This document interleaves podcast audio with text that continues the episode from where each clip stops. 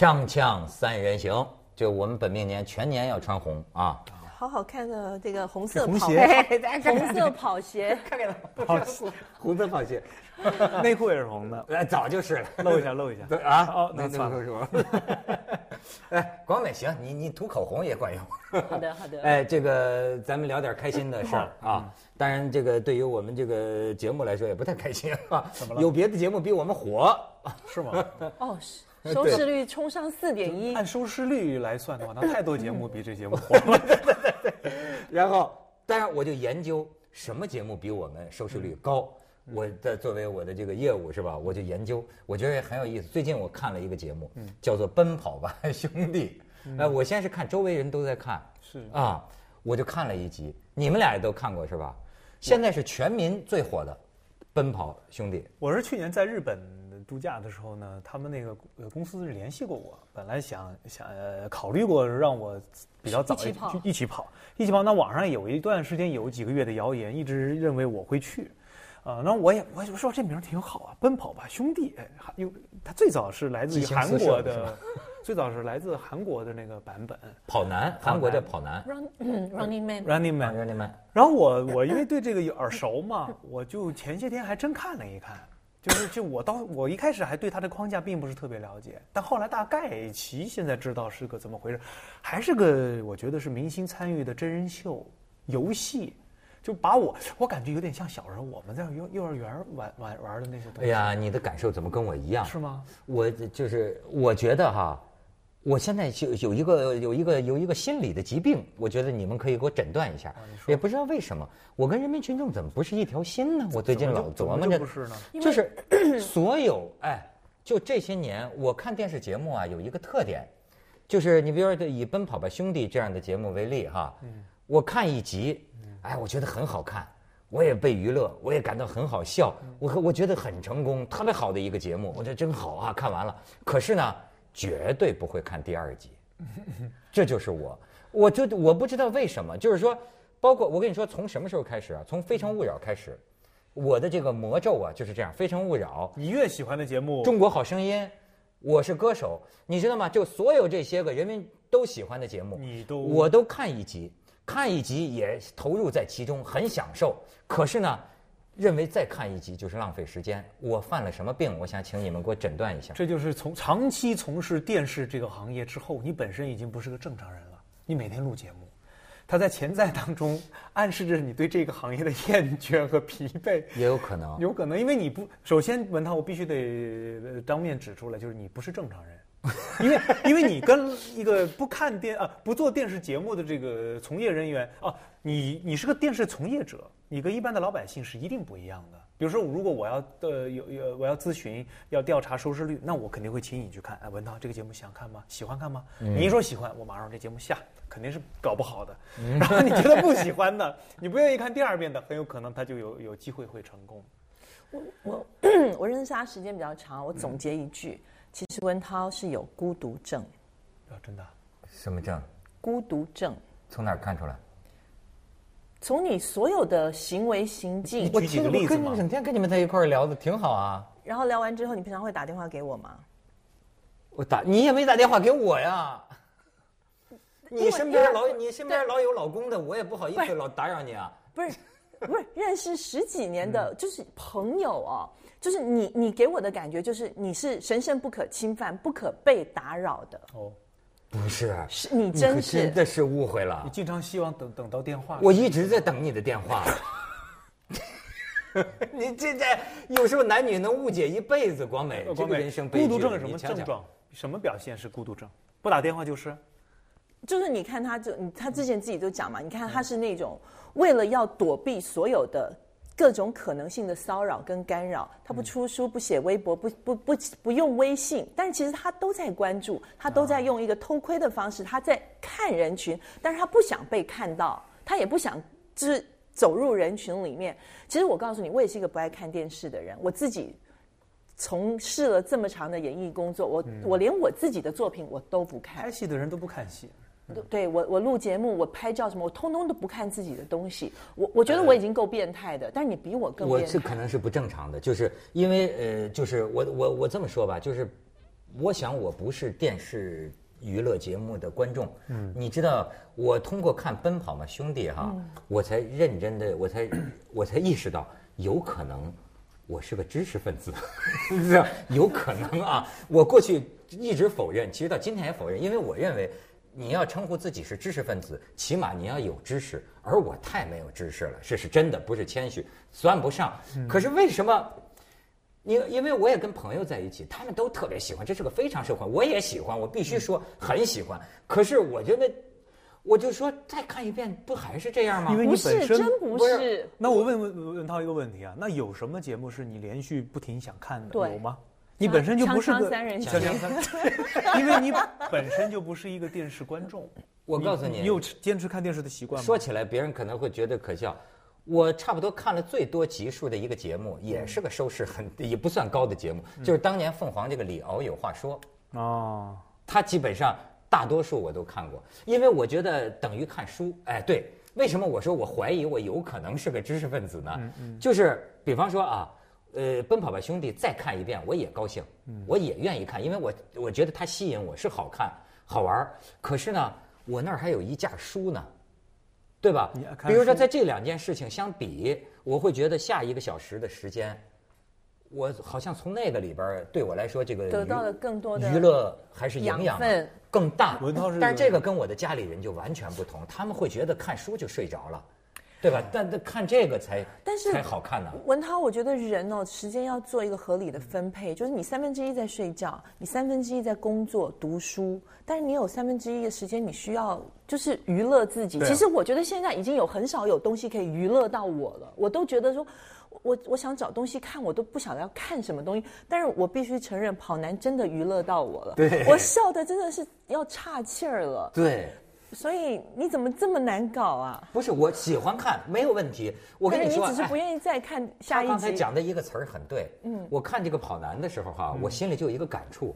我说，哎呀，现在这个社会啊是没有战争了，这是说明社会和平了。然后就是进入和平年代之后啊，人类啊就越来越这个像幼儿园了。其实社会要这样都很好，就大家最后就是像成年人也像幼儿园一样的玩耍起来。当然是幸福社会的一个指标，一个一个象征。文涛，你是这七个跑男跟跑女，你认识几个？啊，对，这都是电视上认识的。对对对，我的意思说你私人生活里我不认识，不是私人生活，就是说你你有你知你能叫得出名字来，而且你关注他们的人有没有？呃，都能叫出名字，但是不能说关注。是这样的，文涛他不他不呃他不是喜欢看书嘛？我觉得跟他的这个职业也有关系，因为你做锵锵，你得定期。呃，就就就你得阅读啊，是吧？而且跟你的节目，我觉得是不是有点有有关系？如果你不是做这个行业，你可能阅读量没有那么大，有可能的。另外，你不是一个成熟的、合格的，不叫成熟，你不是一个合格的电视观众。对，我不是电视观众。很多这个呃知识分子家里是不摆电视机的。那还有，我们在问自己一个问题：我们也经常出差，住在酒店里。我们经常，我经常会有印象，我去酒店，很多酒店住过好几次，我都不知道它的遥控器放哪儿，因为没有开电视机的习惯。现在都不上电视看电视了，都是在那个网上看电视了呀。后来，后来我一想啊，的确我不是电视观众。你知道我看电视的历史到什么时候就终止了呀？就是我们小的时候啊，一个楼只有一个电视。我们小时候 看电视像看电影一样啊，一个楼只有一个九寸的黑白的电视，然后全楼的人都汇集吃完晚饭到院儿里就看那个电视。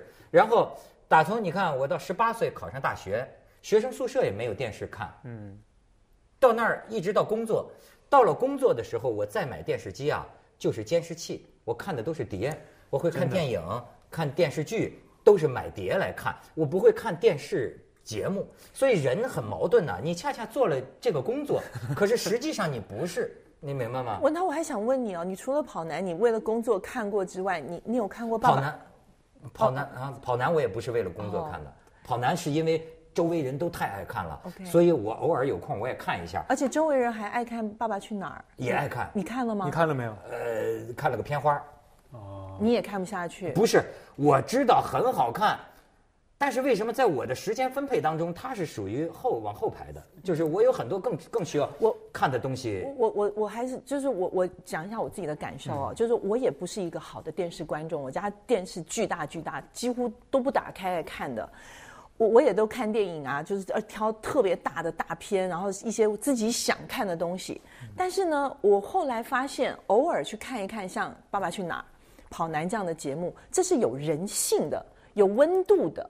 你说太对了，我我告诉你哦，你再大的大片儿，你那种好莱坞的什么投资多少亿美金的大片，它是没有温度，它冷冰冰的。你看完之后，你你也许那种娱乐的那种感觉，跟这种你看跑男，你是爸爸去哪儿，我跟着他一块儿哭，我看到那些小孩儿哭的时候，我跟他一块儿哭。我觉得这种给我温度的感觉，我觉得是你你好说太对了，神奇哦我早就发现我没人性 了。不是不是这这真的，广美说的也不完全，现在是有很多好的电视节目，它有温度有人性，但并不表示它会带来很多的观众，因为我我这跟我这个时代跟我们小时候那个时代不一样了。我们小时候小朋友都喜欢看电视，但是呢，呃就像你说，有时候黑白电视的时候，大家还偷着看，还有就是大家一起在院儿里一起看。那时候我记得当年八十八几年放《射雕英雄传》的时候，街上没人，万人空巷，全回去看，还反复的看。快到考试的时候，家长们都写信说：“你们电视台得得得得得告诉孩子们不许再看了。”就是电视台，我就我真真的跟播放新闻联播一样，播音员在那说：“亲爱的同学们，我们最近收到了多少万封家长的来信，我我们电视台郑重承诺，我说的是南昌啊，南昌电视台郑重承诺。”呃，电视剧《射雕英雄传》，我们将在暑假期间连播三遍。现在是考试时间，希望大家能够安心复习。就是那时候，大家这个电视都成了我们不可分割的一部分，就是太喜欢这个了，因为娱乐的范围很小。嗯可是现在，你一个电视再好看，你好看到天上去，你也不可能获得当时那样的呃情呃那种效果。说的对但它不是说它是不是有人性没人性，不是，因为现在的开机率就是越来越越越越降低了，因为有很多读书难道看不到人性吗？看电影也有，《阿甘正传》非常有人对性。对，呃，阅读啊，你生活交友，你哪怕是网网网呃，哪怕是集集体去旅行，人性有很多呃方方面面。但现在的娱乐已经不仅仅是电视了，所以这个时候快男还能获得成功，我们就要问，那到底是什么地方使他脱颖而出呢？啊，是这个问题。哎，对，他说的有道理，就是有代入感，有温度。对我来讲就这么简单而已。这七个人我全都认得，但是我也都没有几乎呃百分之八十我都没有私交。但是我就说有那种代入感，而且因为你因为你没有做过旅游节目，你知道在哦旅游、你做过我做过旅游节目，你在旅游节目里面，你一起获得的那种革命情感，那种感觉，那种那种真的是那种交融的感觉。我觉得他透过这个节目，它是可以被呈现出来的。所以，当你有那个代入感的时候，再加上如果你是他的粉丝的话，我觉得那个娱乐对对是翻十倍的。对，我能想象出来他们得有多高兴。所以我也现在也决心投入一下，是吧？因此你看，我给你看这个 Angelababy，Angelababy 见到了谁？见到了，咱们可以看照片。他们现在这节目越做越火呀！我现在发现啊，你节目做的火，你就能吸引大腕儿巨星来。权志龙，你知道吗？恩泰这个全智贤他的谁？全智贤，全智贤他的哥哥，他的弟弟权志龙，真的吗全智贤的弟弟权志龙，这个权志龙啊，Angelababy 据说呢，就是呃特别呃想他，就是所以你看 Angelababy 就都不行了，当时把权志龙出现在他面前，哎，由此我也研究一下这个韩版偶像，你知道吗？广美，权志龙是个什么样的人物？你不知道，你看你们这岁数不行了吧？你这还得我们年轻人。好的，你说我跟你我跟你说，权志龙，过去你听说过某个湖南卫视的什么一个主持人什么颁奖的时候，是不是给他颁奖说下跪？什么很多人骂他说是这样没有什么格调啊什么的。但是权志龙在这个人们心目当中啊，在这一代人心目当中，那个巨星的地位，我跟你说，哪一代啊？是是九最零后还是零零后？是我们九零后啊，还是你们？我们九零后吧，我们九零后，哎，那我们我们零零后的都没我听过。跟我跟你说，就是哎，他不是我在跟他们一打听，他他们知道，就权志龙有点像，有点像咱们说这个 John Lennon，就他是一个这么，他不是韩国一般的明星，就说他，你哎，你看看他这个造型，他什么模样？你瞧，权志龙，权志龙看了吗？全是男的女的？这男男的，你可以分辨。你再看权志龙，但是你知道权志龙这个这是权志龙，呃，而且他的音乐也很有自己的一种特点吧，就是，然后你再看下面，我给你，呃，可是他让我想起谁呀、当然 David David Bowie，对，绝对不一样啊！但是他这个扮相，不知道为什么让我联想起这个呃，David Bowie 当年这个英国的这个摇滚巨巨星巨匠是吧？David Bowie，你看 David Bowie 当年的这个哦，曾经有的造型，David Bowie，你再看，那 David Bowie 这造型，戴戴维 boy 男的女的？这是戴维上了岁数了，就是戴维上了岁数之后仍然非常有型。台湾开玩笑，其实我觉得真的是兼具了男性、女性双方的这种，就像迈克杰克逊啊，又是黑人又是白人，嗯又是男人又是女人，又是大人又是小孩，又是地球人又是外星人，嗯那种结合的，我不知道我说的对不对啊？呃，我真的不知道权志龙，他真的特别火是吧？火对，在在年轻人心中，要不说 Angelababy 就是特别喜欢他嗯啊，说是回黄晓明家跪搓板嘛。呃，那个跑跑男是不是还有一个原因，是因为他是一帮明星嘛？大家关心他们在这样的一个游戏过程当中做出的反应。那如果是你说那个呃若干个普通老百姓素人做同样的事情，可能就达不到这。你讲的这个也也也是一个很重要的点。他们讲啊，就是这个东方和西方还就真的是不一样。西方式的这种真人秀啊，就过去咱看到的，他是普通人，就是呃就是就是不是明星。他是普通人去去探险呐、他们更多的是好像是那种展现这个人的探险，人怎么克服困难，呃然后这个怎么样这个经历危险，他是那种东西。但是到了东方啊，你就得玩明星。你要不是你，比如说换，要是换成普通人普通人，这效果就完全不一样了。这是为什么？也有也有普通的真人秀，也有普通的真人秀。比如我我再我再把这个事儿再说的再绝对一点啊，嗯，你看我有一次去我有一次去泰国，看到一个电视台说是很受欢迎，我说什么节目？我说看一眼，是咱们中国送给泰国有几只熊猫，其中有一只啊，就电视台就是二十四小时摄像机拍着这熊猫，它有时候睡觉，有时候吃竹子，哎就这么放着，就这么放着，就一只猫，不是猫，熊猫，啊，然后。呃，那你要说按照正常的那个老百姓的那个审美，你说它能带来什么呢？哎，这个台非常有名，它也就你只要打开这个电视台，它就在。那么这里面不存在我们所谓的现在看到的所有的电视的那种元素，就是综艺元素啊，但是它还存还存在，还合理。呃，所以呃，我我倒不认为就是说呃呃，明星才会带来这种效应，呃就是有一些适合明星去做，有一些它就适合素人去去去做，也有很多素人做的真人秀节目在国外非常的火。你要知道，咱们中国的现在的电视政策遇到了一个呃改变，以前咱们呃电视剧不是可以三集连播吗？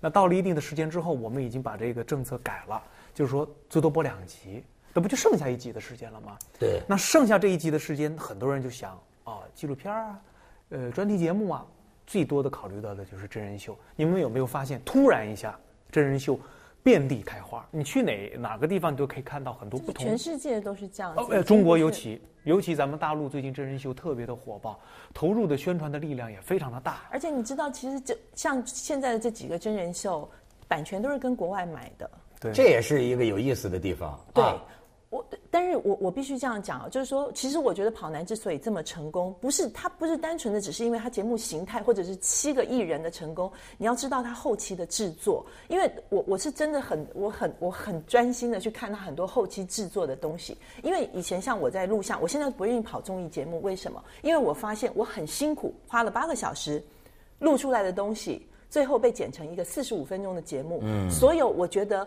最棒的地方，可能通通都没有被减进去。我会觉得我的整个付出跟我的回收的东西是太大太大的区别。但是我相信他们也是一样，他们可能录了十八个小时，最后剪成一个半小时，可能中间有很多很多东西都被剪掉。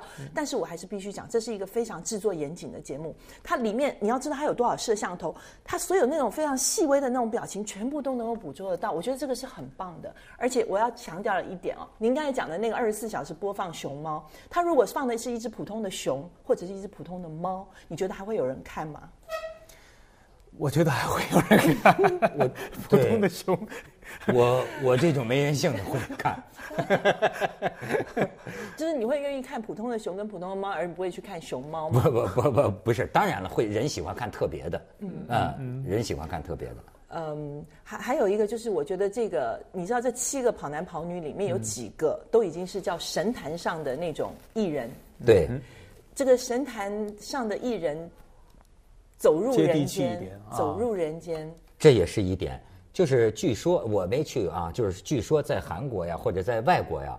出席综艺的这种娱乐圈的明星啊，他们说基本上有两类，一类就是这个像我这样的三流的是吧？一类呢就是过气的，就是他们需要再再去，但是就是真正的正当红的那种特别大的巨星啊，一般不会去这个这种综艺节目。但是你看，在中国这种综艺节目吸引这个当红的这个巨星，哎。他真是走到走呃走下神坛吧哎？最近听说姜文都已经参加这种电视节目制作了综艺了，他当导师是吧？也算当导师，当当导师呢，还显着呢身份高一点儿就是因为你是在导师的这个位置不是当选手，对，还在神但坛上。是但是这种真人秀，它是真的就摸爬滚打，就等于哎，其实我让我就想起就所谓现在就说的这个亲民呐、就是就是，其实不叫亲民，而是就把自己自己就市民了。于是大家就感觉到，哎，这种明星啊，也没有什么形象，甚至还放屁呢，是吧？叽里咕噜，哎，但是好亲切，是吧？他可你可以看到最真实的一面，因为这几个基本都是演员。对你演员，你永远都是就像恩泰，你现在。我相信你以前在演戏的时候，你不会有太多的机会做一些很真实的交流。但是透过我们的节目，你可以有非常非常真实的交流。我觉得他那个节目是一样的，就是说原本的男神女神，原本只能够在电影大荧幕里面或者是那个那个电视剧里面才能看到的人物，忽然活生生的，他会有真实的反应，他会有痛苦，他也是相对真实的，相对，因为我们也呃也也偶尔都做一些这个电视节目啊，就是人是做，他们所有人的人都意识得到是哪里会有摄影机，相对真实。当然，不光是光美你说的这个真人秀节目，有时候我们做的一些很普通的节目，我跟子东老师参加过汉语桥的评委，就一个很普通的汉语桥的比赛，他都会有几十个机器。那天把我惊着了。三十多个机器，几百来号人，嗯，去拍我们几个人随便说两句话，还有一个直升飞机飞了起来在那儿拍，一个也没什么收视率的节目。我说这怎么弄得阵势这么大？当地公安局还派了那个警车把当地都围起来，我以为收视率得多高，很普通一节目，他他他也敢这么做，然后然后那个呃，相对我我我还是得说，因为我认为明星们相对表露了比电视和电影里面更加真实的一面，但还做不到完全的真实。当然，不可能的人只要在镜头下，对你就肯定是。而且你知道，还有一个，这当然这不是我说的啊，我是听他们一个就是干这个活儿的人说，说起来就说，就是说在中国吧，为什么很多节目必须要请明星？一方面是因为当然这个知名度的这个原因，但另一方面啊，就是中国的这个普通人呐、简直就是上不了台面儿，不是我说的啊，这就是说，你看你们有没有你有没有发现没有，外国一个普通的街上走走这么一个人，他看着也像个像像像个样子，穿的呀或者像个样子。中国你记得最早当年那个叫湖南卫视搞的那个海选，你记得 就是他们把海选播出来了，哎呦你就觉得各各路奇形怪状的全来了，就是有的那种，哎。就是就是让我想起，就是那个时候说说中国女的瞧不上中国男的，就是因为有有个女的写了一篇文章，说因为这个中国男的都配不上中国女的，中国女的都还挺挺挺好，说中国男的长得又丑又猥琐是吧？身上脏乎乎的，感觉几天没洗澡，等等等等，罗列了一堆。你知道有的时候，如果你找这个一个一个不随便一个普通人上来啊，没有普通人。我现在觉得，包括《中国好声音》。都不是普通人，怎么有普通人呢？是挑出来的，是普通人里挑出来的，必须的。精心挑出来，而且呢，导演等于说，这你做了多少心理辅导、训练你、辅导你、暗示你、影响你，最后再剪接你、烘托你，让你呈现出一个屏幕上的普通人形象。造型啊，是这样、啊，对呀新闻联播也好，还是《锵锵三人行》也好，在节目的录制的现场，永远摆一只猫，它不用说话，也不用做任何的表现，反正时间一久，它就会出名。并不是说普通人的东西，它就它就没有呃社会影响力。我随便举个例子，有一个真人秀节目啊，叫《旅行》啊，就是一对夫妇吧，他们去全世界最危险的地方。一开始拍回来的都是一些比较散散乱的一些素材，后来很火，很多人喜欢，现在收视率也非常的高。去最危险的地方，去索马里海盗的地方，去切尔诺贝利核电站，就这两个人就是素人，什么背景都没有，就是想去全世界。收视率很高，好，我们再举个例子，《舌舌尖上的中国》，那没有明星嘛，就是说说做菜嘛，食材嘛，它是纪录片嘛，收视率非常的高，对吧？并不是说，其实并不是说一定要谁才能适合所以上节目这是一个。综合因素。我刚才不是讲了，我就说这是一个制作非常非常精细的一档节目。我觉得就是说我佩服他们是，他们是真的方方面面的都大片儿啊，完全是大片儿的格局花的啊精力的，啊，完全是大片宣发也很重要，宣传其实接着为您播出健康新概念。老百姓的视角是被指引着看的。我说什么好看，泰囧好看，所有人都去看泰囧，不不是说我们每个人就自发的像广美。